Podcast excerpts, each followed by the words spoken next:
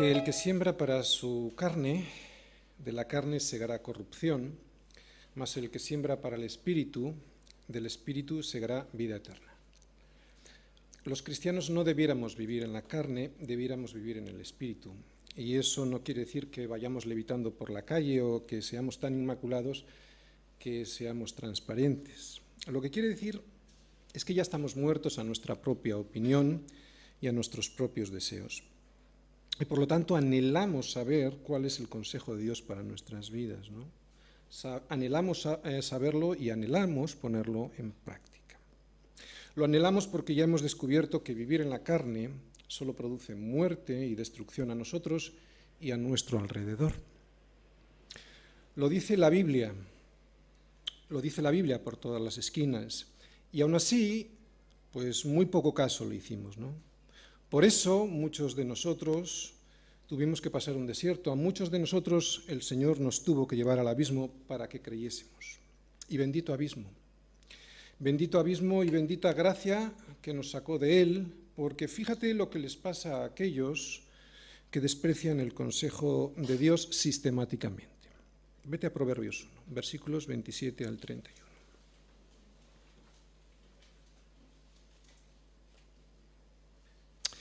Cuando viniere como una destrucción lo que teméis y vuestra calamidad llegare como un torbellino, cuando sobre vosotros viniere tribulación y angustia, entonces me llamarán y no responderé. Me buscarán de mañana y no me hallarán, por cuanto aborrecieron la sabiduría y no escogieron el temor del Señor, ni quisieron mi consejo, y menospreciaron toda reprensión mía, comerán del fruto de su camino y serán hastiados de sus propios consejos. ¿Cuánta gente desprecia a Cristo sin ni siquiera escucharle? ¿Eso es inteligencia? Yo a eso le llamo adolescencia mental. Por eso debiéramos estar muy atentos a lo que Dios nos dice en la palabra sobre sus consejos, sobre su sabiduría y sobre todos aquellos que la desprecian. Si haces lo contrario y vives persiguiendo lo tuyo, de la carne segarás corrupción. ¿Y qué quiere decir esto que hemos leído en Gálatas? Que de la carne segarás corrupción. Pues muy sencillo, que si sigues empeñado en seguir tu propia opinión sin hacerle caso al Señor, algún día terminarás cosechando, segando esa corrupción de la decisión que has tomado. Y todo lo que en tus manos crees que has construido terminará colapsando y deshaciéndose entre tus dedos. Si persigues tu propia opinión, segarás corrupción en tu matrimonio, segarás corrupción en tus hijos. Y como dice el proverbio que acabamos de leer, terminarás por comer el fruto de tu camino y serás hastiado de tus propios consejos. Es terrible lo que dice este proverbio 1, porque eso significa algo que yo cada día que paso veo con más claridad. Y es lo siguiente. Ser hastiado de tus propios consejos significa que te van a dar náuseas los últimos días de tu vida. No los vas a soportar. No vas a tener, no vas a soportar esos días, no vas a tener en ellos contentamiento. Fíjate, si hasta el día de hoy el buscar los deseos de tu carne no te ha traído contentamiento, imagínate cuando se acabe tu juventud. Así que debemos escuchar la palabra y aprender a vivir en el Espíritu. Yo sé que parece difícil vivir en el Espíritu, pero eso que parece una dificultad en realidad es un engaño del enemigo. Un engaño del enemigo al que le creemos debido a nuestra caída. Porque en realidad vivir en el Espíritu hace las cosas mucho más fáciles. Un ejemplo. A mí hacer trabajos físicos como venir a la iglesia pues mucho tiempo antes de la predicación, arreglar las cosas, barrer un poco, etcétera, me cuesta mucho esfuerzo. De reconocer que en la carne, pues no lo podría hacer. El esfuerzo de venir bastante tiempo antes y mi orgullo terminarían por hacerme desistir.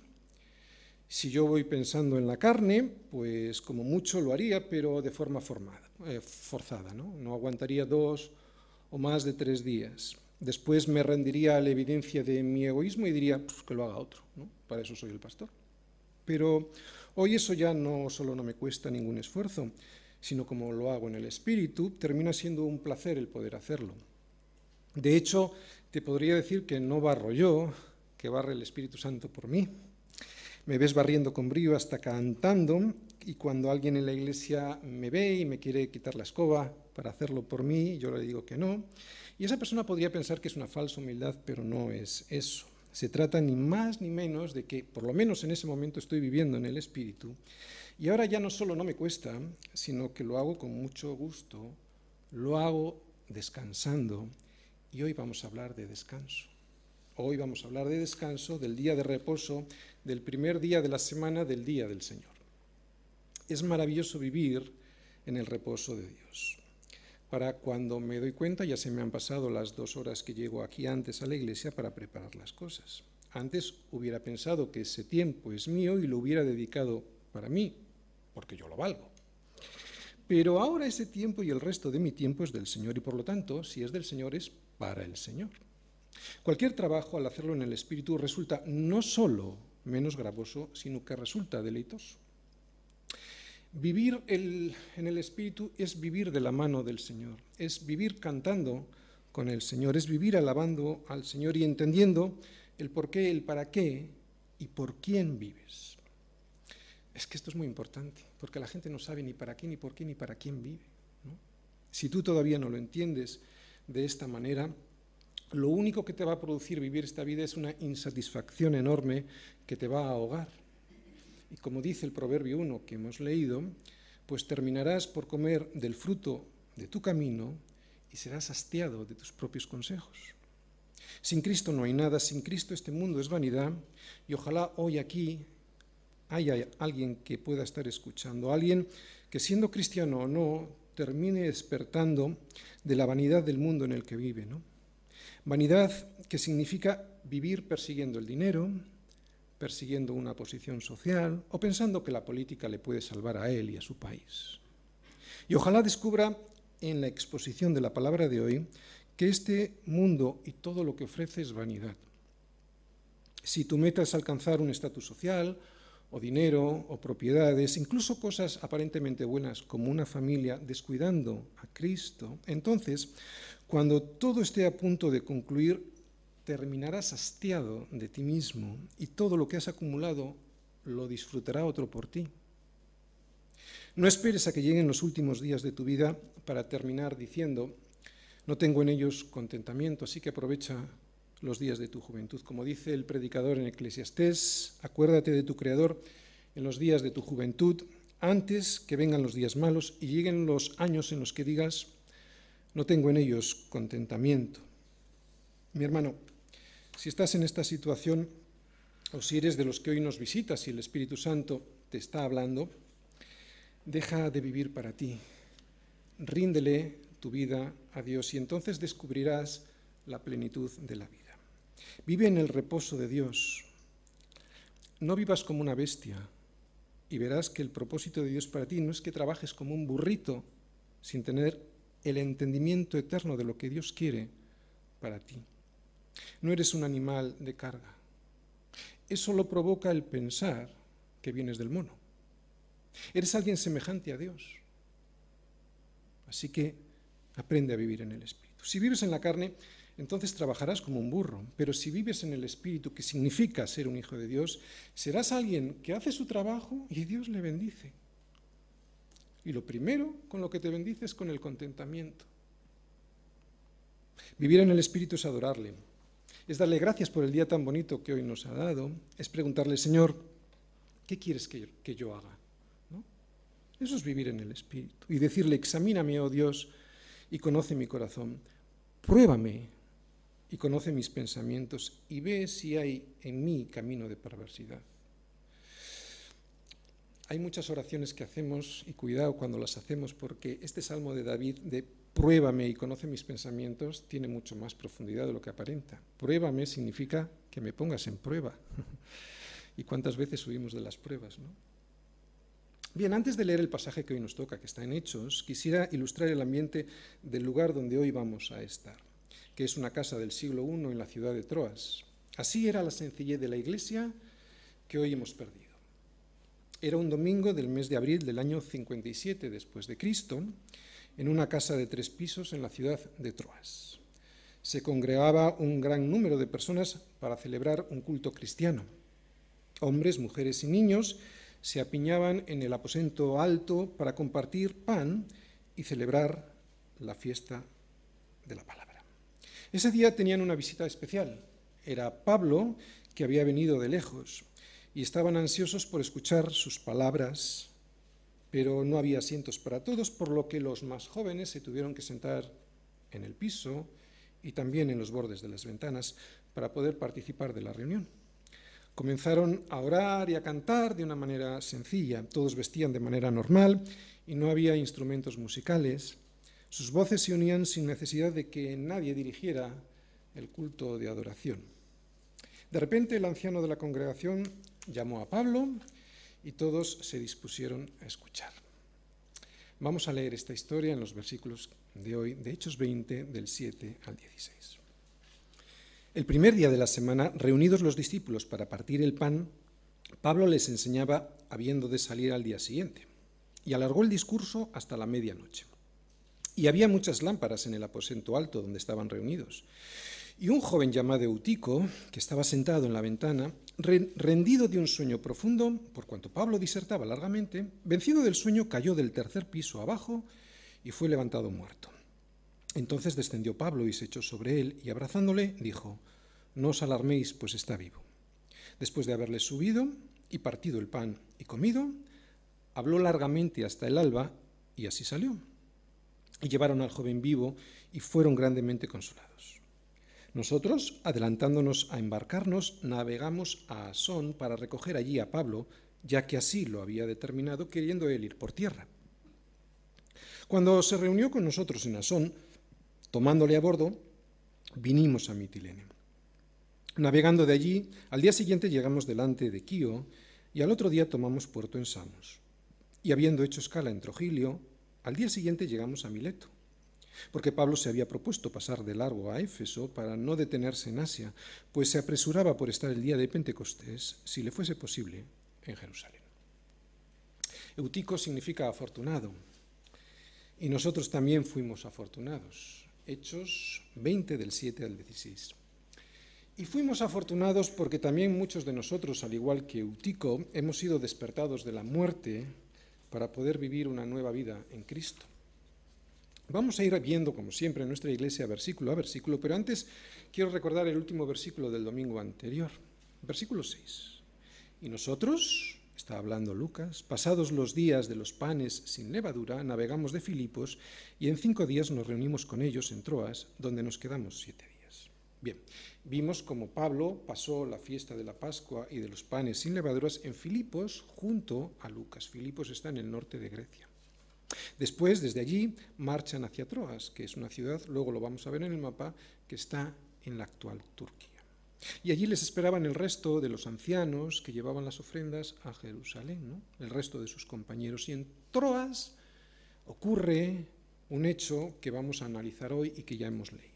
Versículo 7. El primer día de la semana, reunidos los discípulos para partir el pan, Pablo les enseñaba, habiendo de salir al día siguiente, y alargó el discurso hasta la medianoche. Reunidos los discípulos, ¿qué es lo que vemos aquí? Es muy sencillo, aquí lo que se ve es simple y llanamente la iglesia. Y nosotros sabemos que la iglesia no es un edificio. Hace poco vimos en Hechos 17 cómo Pablo les decía a los atenienses allí en el Areópago, pues que Dios no habitaba en templos hechos por manos de hombres. Ya sabemos que el Espíritu de Dios habita en un cuerpo que se llama iglesia. Y esa iglesia somos tú y yo, así que esto, estas paredes no son la iglesia, la iglesia somos tú y yo. Nosotros hemos abandonado ya esa idolatría de pensar que es un lugar donde habita Dios y que es allí donde uno tiene que ser espiritual. Nosotros sabemos que la iglesia pues no es un local, un templo, la iglesia tampoco es una denominación. La iglesia es un cuerpo, es un organismo vivo, es una asamblea de personas liberadas de la corriente absurda de un mundo que agoniza. Sabemos que la Iglesia es una congregación de personas adoptada por Dios para poder llevar a cabo un propósito, que es manifestar la gloria de Dios, la gloria de Dios invisible a un mundo que no le conoce. Esto es la Iglesia, un cuerpo que muestra la verdad que es Jesucristo y su gracia y misericordia que también es Jesucristo. y la muestra a un mundo para que acepten a Jesucristo como su Señor y su Salvador. Porque no nos engañemos, ese es el objetivo de la Iglesia. Como vimos el domingo anterior, no se puede presentar solo el amor de Dios sin presentar también la verdad que es Jesucristo. Y presentar la verdad que es Jesucristo solo lo puede hacer la Iglesia. Esto no lo puede hacer ninguna ONG. Y si lo hace, se convierte en una iglesia. Así que en este versículo vemos una iglesia. Y es una iglesia que tenía una reunión el primer día de la semana. Dice ahí el primer día de la semana. ¿Por qué los cristianos nos reunimos el primer día de la semana? Bueno, pues en el Nuevo Testamento vemos que el Espíritu Santo vino en Pentecostés y ese día era un primer día de la semana. También Jesús resucitó en un primer día de la semana. Por estos motivos es muy probable que la iglesia primitiva mm, decidiera reunirse de manera habitual, o por lo menos especial, durante el primer día de la semana. ¿Y cuál es el primer día de la semana? Pues es el domingo. Lo que pasa es que en nuestros calendarios, eh, aquí en España, pues aparece como el último día. ¿eh? Pero los, en los calendarios anglosajones sabéis que el primer día de la semana es el domingo. Por eso nosotros como el primer día de la semana es el domingo, no celebramos el sabbat, celebramos el día del Señor. Vamos a explicar un poco esto. Jesucristo vino a cumplir lo que en la ley tan solo era una sombra de su vida.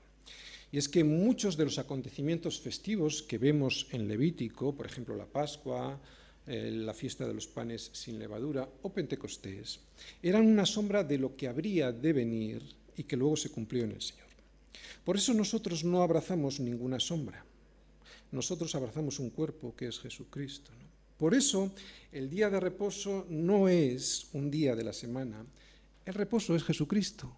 Él es nuestro reposo. Por eso nosotros no tenemos un día santificado a Dios, tenemos una vida llena de días que queremos santificar a Dios. Por eso en el Nuevo Testamento el día del Señor no aparece como un día estipulado, apartado y solemne como ocurría con, como ocurría con las fiestas del pueblo de Israel. Ahora, para nosotros, todos los días son el día del Señor. Él es nuestro reposo.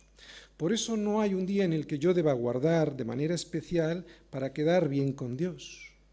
Para nosotros, el hecho de que la Iglesia se reúna como hoy de manera especial durante el primer día de la semana no significa que el domingo sea un día en el que Dios nos oiga de una manera diferente a como nos oye en el resto de los días. El día del Señor son, pues, todos los días, porque todos los días son del Señor y Él es el Señor de nuestras vidas. Así que no es un lunes, no es un martes, tampoco es un domingo. Y eso significa que nuestra iglesia está en nuestros trabajos, está en nuestros hogares, sobre todo está en nuestras casas, ¿no? Cuando nosotros nos reunimos para los discipulados en las casas o en las oraciones, o tenemos allí la relación que tenemos con nuestros hermanos en comunión o con demás personas a las que presentamos a Jesucristo, allí es donde nosotros descansamos porque ese es nuestro reposo, Él es nuestro descanso. Entonces, ¿por qué nos reunimos especialmente o esencialmente durante el primer día de la semana?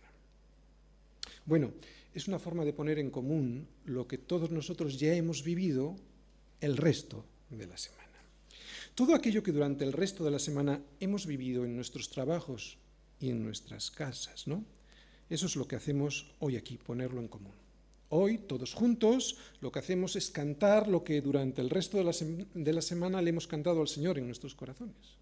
Hoy aquí, todos juntos, nosotros compartimos testimonios, como hemos visto, de todo aquello que durante el resto de la semana hemos vivido.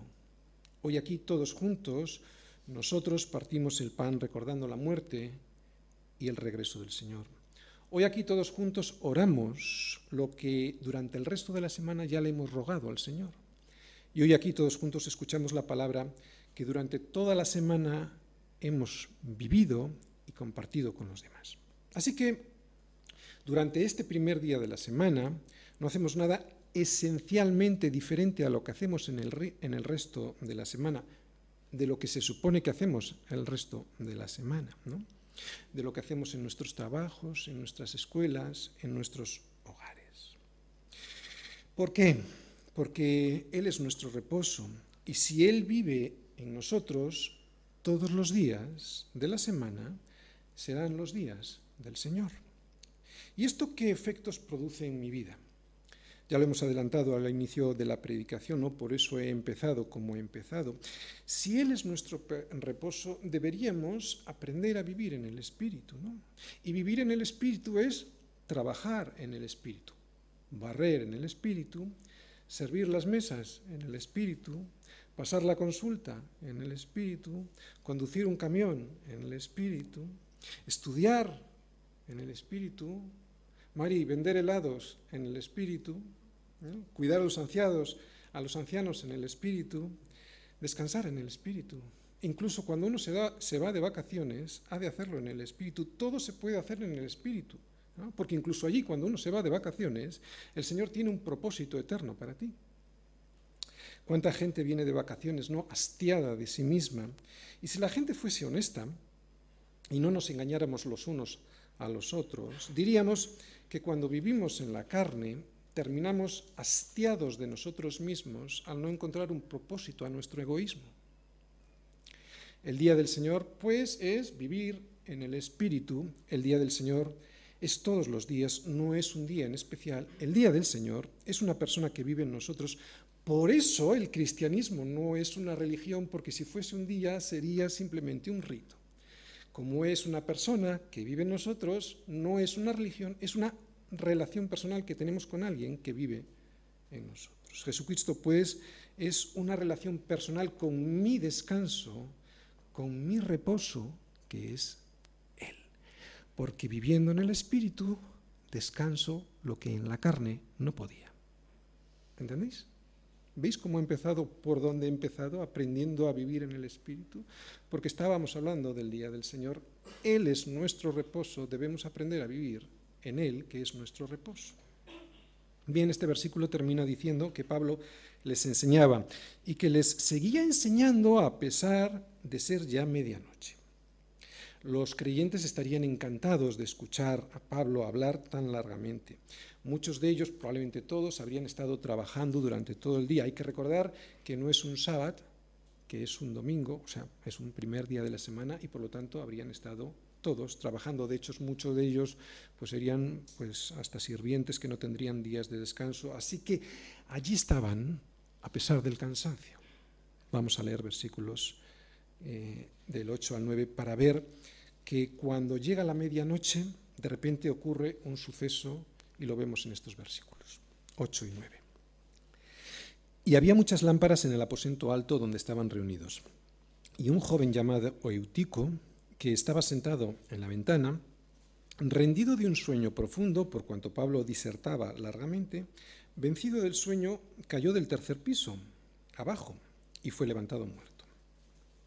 Bien, Pablo disertaba largamente. Si alguien se queja de que mis predicaciones duran entre 50 y 60 minutos, creo que de Pablo uno podría tener bastantes más quejas. ¿eh? Pablo estuvo hablando, no sabemos desde qué hora, pero hasta la medianoche y después del incidente con Eutico, siguió exponiendo la palabra hasta el alba, hasta que salió el sol. Y eso es mucho tiempo, más que 50 minutos, 60 minutos. Pablo, pues, disertaba largamente. Y Eutico se durmió. A veces yo me quejo de que se me duermen. Incluso aquí ha habido gente que ha roncado, de verdad. Me asusta, pero bueno, veo que a Pablo también le ocurría. No, no es verdad, ¿eh? Fijaros, si os fijáis bien, Eutico luchaba con el sueño, porque dice ahí que fue vencido por el sueño. Así que el pobre hombre vendría de trabajar y estaba luchando con no para no dormirse, ¿no? Él vendría de trabajar y además ya era muy tarde, y en vez de haberse ido a su casa a descansar, él fue a esta casa en Troas para escuchar a Pablo. Así que no le podemos acusar a Eutico, como muchas veces hacemos, de que le aburría a Pablo, yo no lo creo así. ¿no? Además hay que saber que había muchas lámparas, como hemos leído ahí, y esas lámparas lo que desprendían era mucho humo y calor.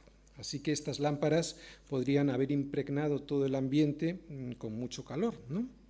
Así que entre el cansancio del pobre Eutico, el calor y el humo, pues Eutico fue vencido por el sueño.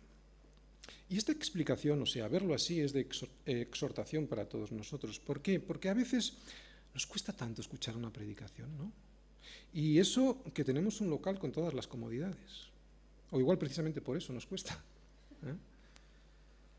Yo no sé cuántos aquí sois conscientes que desde este púlpito se ve todo. Eh, no digo que yo sea como Dios que todo lo ve, pero te aseguro que se ve mucho más de lo que tú te imaginas. Lo que vosotros desde ahí no veis, yo desde aquí lo veo. Y aunque pienses que no noto que a veces estás dormido porque pones así como una carita de, de interesante, siento decirte que esa carita no me engaña y al revés. Aquel que ha venido con hambre y sed de justicia a la iglesia, a la hora de servir la palabra, se le ve con un hambre y con una cara de querer comer el pan que desciende del cielo, que es Jesús, que es su palabra, que ni te cuento. Así que ten cuidado de no dormirte. Y no tanto para que yo no me dé cuenta, eso sería lo de menos. De hecho, lo único que puedes pasar es un poquito de vergüenza y nada más. No. Lo grave es que si sigues dormido, si sigues dormido no ante mí, sino ante la palabra de Dios, podrías terminar como Eutico, muerto. Y yo creo que esa es la enseñanza del versículo este para el día de hoy. Que estés viniendo a la iglesia durante meses e incluso años y esta palabra te aburra de tal manera que te duerma. Y ahora ya no hablo de dormirte físicamente, hablo de dormirte espiritualmente. Y eso te va a provocar la muerte espiritual también. Y ya sabemos a dónde nos conduce eso. Ya lo hemos vivido y no queremos otra vez eso en nuestra vida. Por eso te animo a que estés atento, ¿vale? Y a que evites las situaciones de riesgo que te pueden llevar a la muerte. Si Eutico no hubiese estado sentado en la ventana, pero si hubiese dormido, bueno, pues si hubiese dormido, pero las consecuencias no hubieran sido las mismas, hubieran sido diferentes. Así que esto es una enseñanza para todos nosotros, para que no juguemos a la religión. Aquí no hablamos de religión, aquí se predica a Jesucristo y se exhorta a tener una relación personal con Él. Por eso evita cualquier situación que te lleve a un precipicio. Y si somos honestos, todos sabemos cuáles son las situaciones pues que nos llevan que nos pueden llevar a caer por la ventana y para no ponerte en la ventana. Y si no la sabes por ignorancia o por descuido, casi con toda seguridad este pastor, a través de la exposición de la palabra, pues te va a avisar del peligro. Así que hazle caso a la palabra.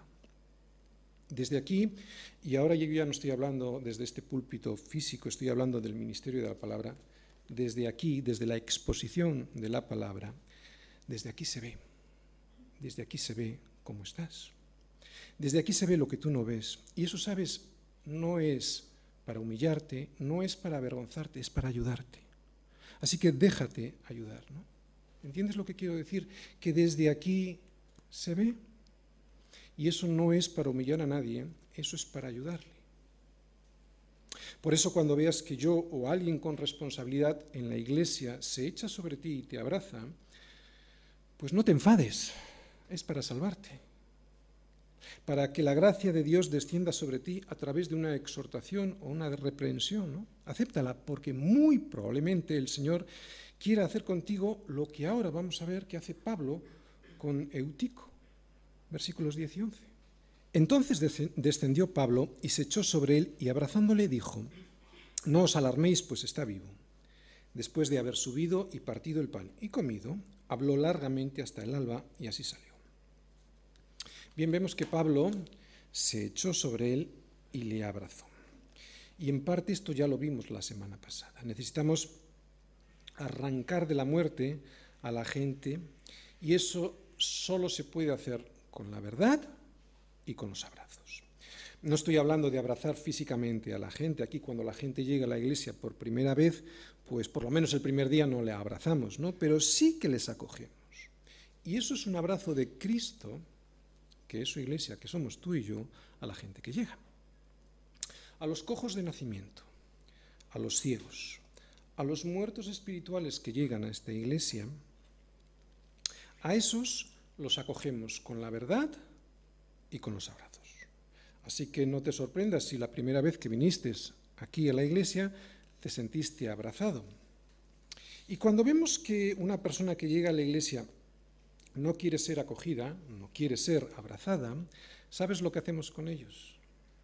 Pues les seguimos abrazando, pero en oración. Él o ella no se dejará e incluso no se enterará de los abrazos, pero nosotros en nuestras reuniones de oración abrazamos a los que aquí llegan y que vemos que no aceptan la verdad que es Jesucristo, o que aceptándolas, esta verdad, les cuesta obedecer a esa verdad que dicen que han aceptado. Sigue pareciéndome impresionante este abrazo de Pablo, porque al igual que Jesús no tenía ninguna obligación de tocar a la gente, a un leproso, a un ciego o a un cojo para sanarle, Pablo lo podía haber hecho sin abrazarle. Sin embargo, vemos que tanto Jesús en su día como Pedro y Pablo agarran de la mano, tocan y abrazan. Y lo vuelvo a repetir. Eso es porque la verdad que rescata, la verdad que libera, la verdad que despierta de la muerte, la verdad que resucita, siempre se ha de presentar con gracia y con misericordia. Jesús no es una verdad que se acepta intelectualmente, Jesús es una verdad que se descubre y se recibe con abrazos. Por eso vemos que Pablo se echa y le abraza. Ahora vemos, pues, que después de abrazarle, Pablo subió y que dice ahí en el versículo 11, y partido el pan y comido, habló largamente hasta el alba. ¿Qué me enseña a mí esto? Yo veo dos cosas. Primero, que no solo vale con abrazar, se ha de hablar largamente sobre la verdad, ya lo dijimos el domingo pasado.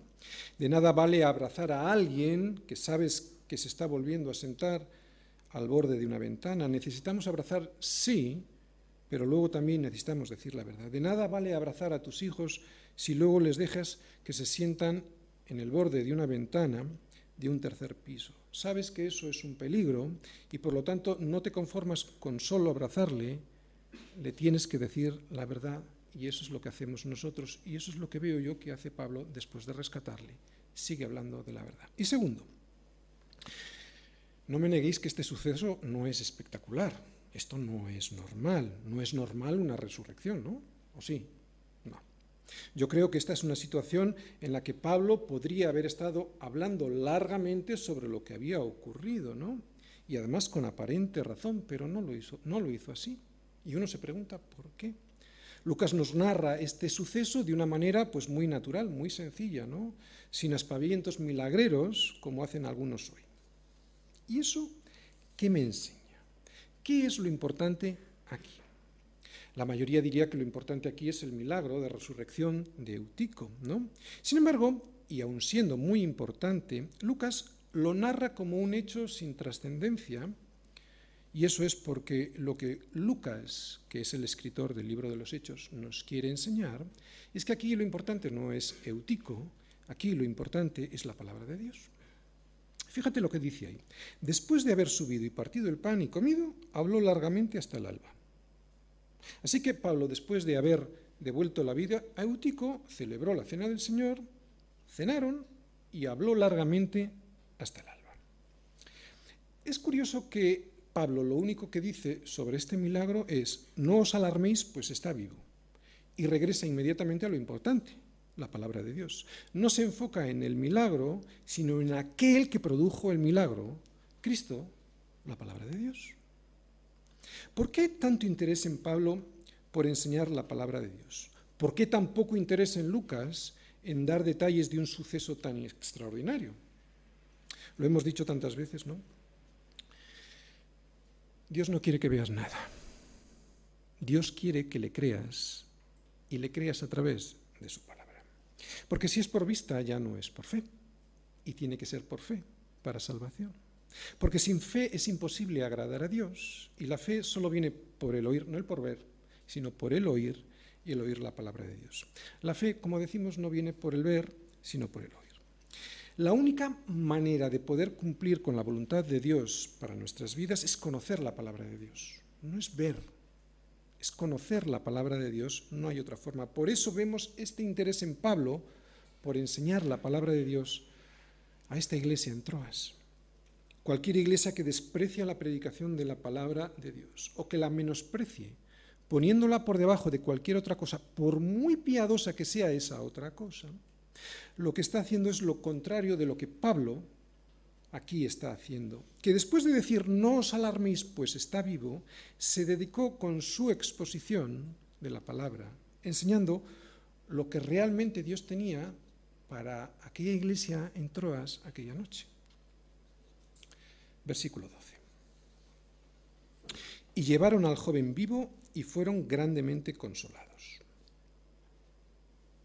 Cuando alguien es despertado de la muerte, cuando a alguien en esta iglesia el Señor le toca el corazón y le despierta del pecado de la soberbia y de la idolatría de pensar de que con su propia opinión va a llegar a buen puerto, o sea, que se va a salvar. Cuando vemos eso en esta iglesia, todos aquí somos grandemente consolados. No te quepa la menor duda. ¿eh? Ese es nuestro mayor gozo y nuestro mayor consuelo. Ver a las personas que han resucitado a una nueva vida. Por eso no te extrañe que fueron grandemente consolados. Versículo 13.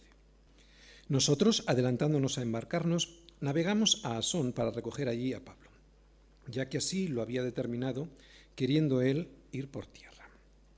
Ese nosotros que veis ahí significa que Lucas y los demás se adelantaron hasta Asón.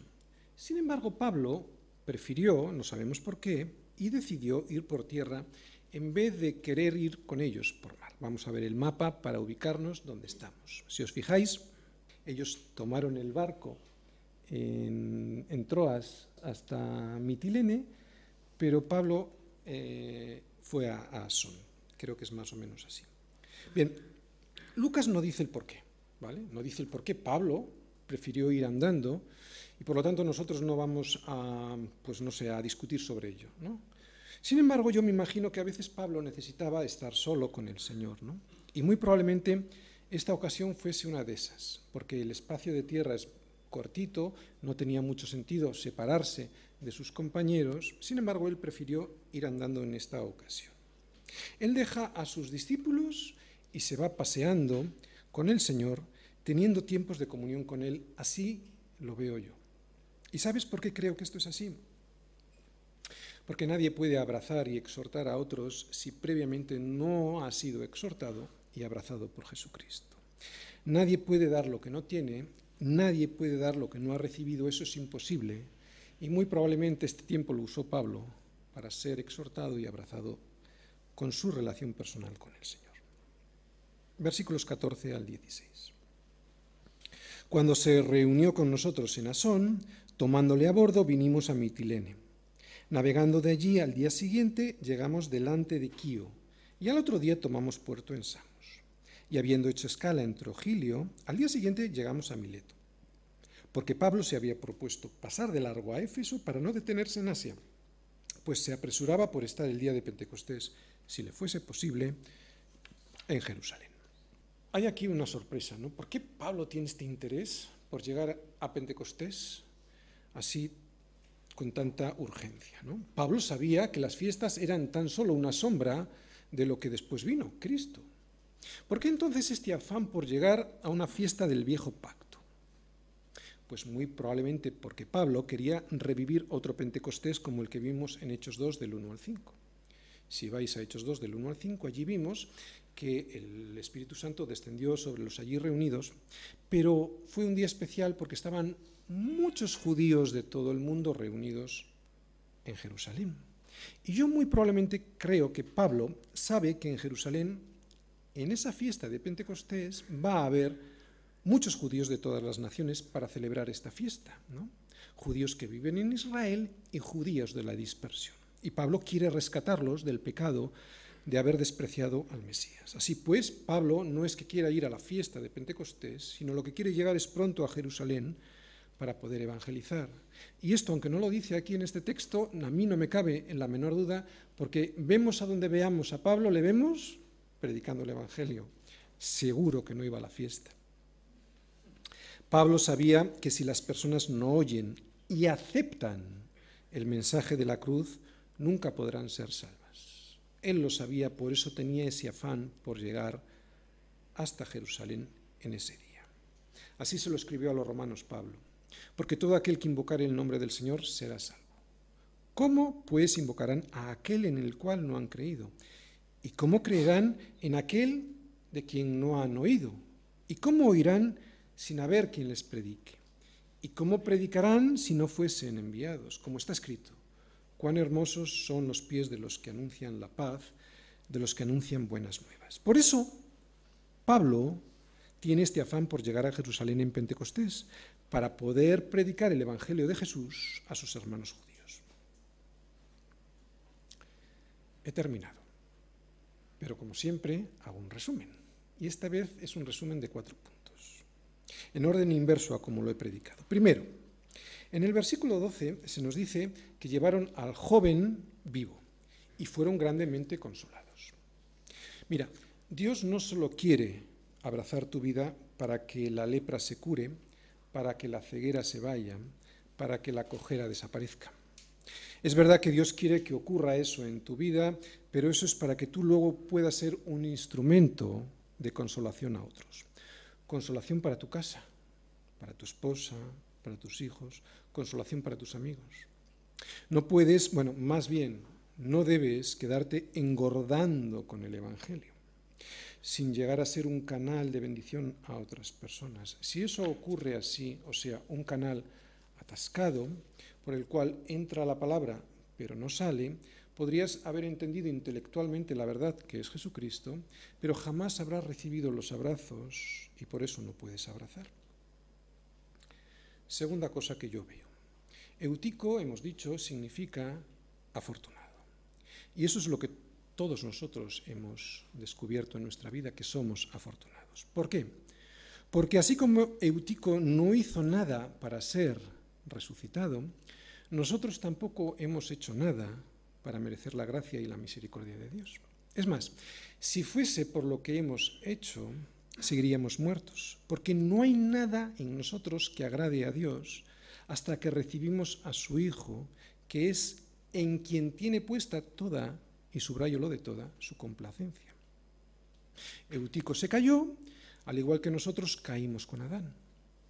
Eutico estaba muerto, al igual que todos nosotros estábamos muertos en nuestros delitos y pecados.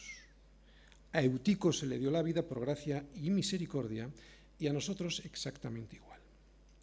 A mí, al igual que a ti, nos ocurrió en el pasado algo que nos trajo de la muerte a la vida. Y ese algo fue que alguien nos abrazó, pero que nos abrazó con la verdad que es Jesucristo.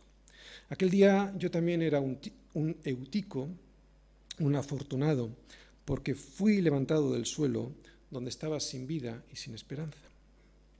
Así que si ves a algún eutico, haz lo mismo que un día hicieron contigo. Abrázale y háblale de la verdad que es Jesucristo. No le dejes muerto en el suelo. Tercera cosa que yo veo. Pablo no se desenfoca de lo verdaderamente importante, la palabra de Dios. No pierde el tiempo con las señales, invierte su tiempo en el autor de las señales. Y la cuarta cosa con la que voy a finalizar. El primer día de la semana no es el domingo. El primer día de la semana es Jesucristo. Por eso Él es nuestro domingo. Él es nuestro reposo. El reposo que Dios quiere para ti no solo es el domingo, por eso tienes que aprender a vivir en el Espíritu. La vida es tan diferente vivida en el Espíritu. No vivas en la carne, ¿no? Hay días en los que yo vivo en la, carne. Todos lo sabéis, sobre todo mi familia. Más días, muchos más días de los que a mí me gustaría. Este cuerpo de pecado y de muerte me lo hace pasar mal y me juega malas pasadas y mucho más seguro, o mejor dicho, mucho más seguido de lo que mi corazón y de lo que mi alma anhelaría, ¿no? Pero cómo aprecio y cómo disfruto los días en los que puedo vivir en el Espíritu, ¿no? Todo es tan diferente, todo sabe tan diferente y además las consecuencias de vivir en el Espíritu son tan diferentes. Vivimos en la carne y somos como animales, ¿no? Así que mi exhortación hoy es que no vivas como una bestia, no vivas como un animal, eres alguien semejante a Dios y saber eso y confiar en Él eso es el verdadero día de reposo. Ese es el verdadero domingo. Y ese verdadero domingo ha de ser todos los días de tu semana. Mejores son dos que uno, dice en Eclesiastés el predicador. Mejores son dos que uno porque tienen mejor paga de su trabajo. ¿Y quién crees que es el otro sino el Señor?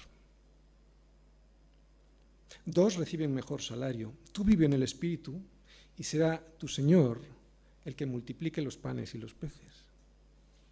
Así que búscalo. Mas buscad primeramente el reino de Dios y su justicia y todas estas cosas os serán añadidas. Jesús nos dice que hay que buscar. Eh, si el reino de Dios fuese fácil, el Señor no te mandaría a buscar. ¿No? Mucha gente me dice, pastor, es que no puedo vivir en el Espíritu, no puedo vivir una vida cristiana plena. Pues eso es porque no le buscan.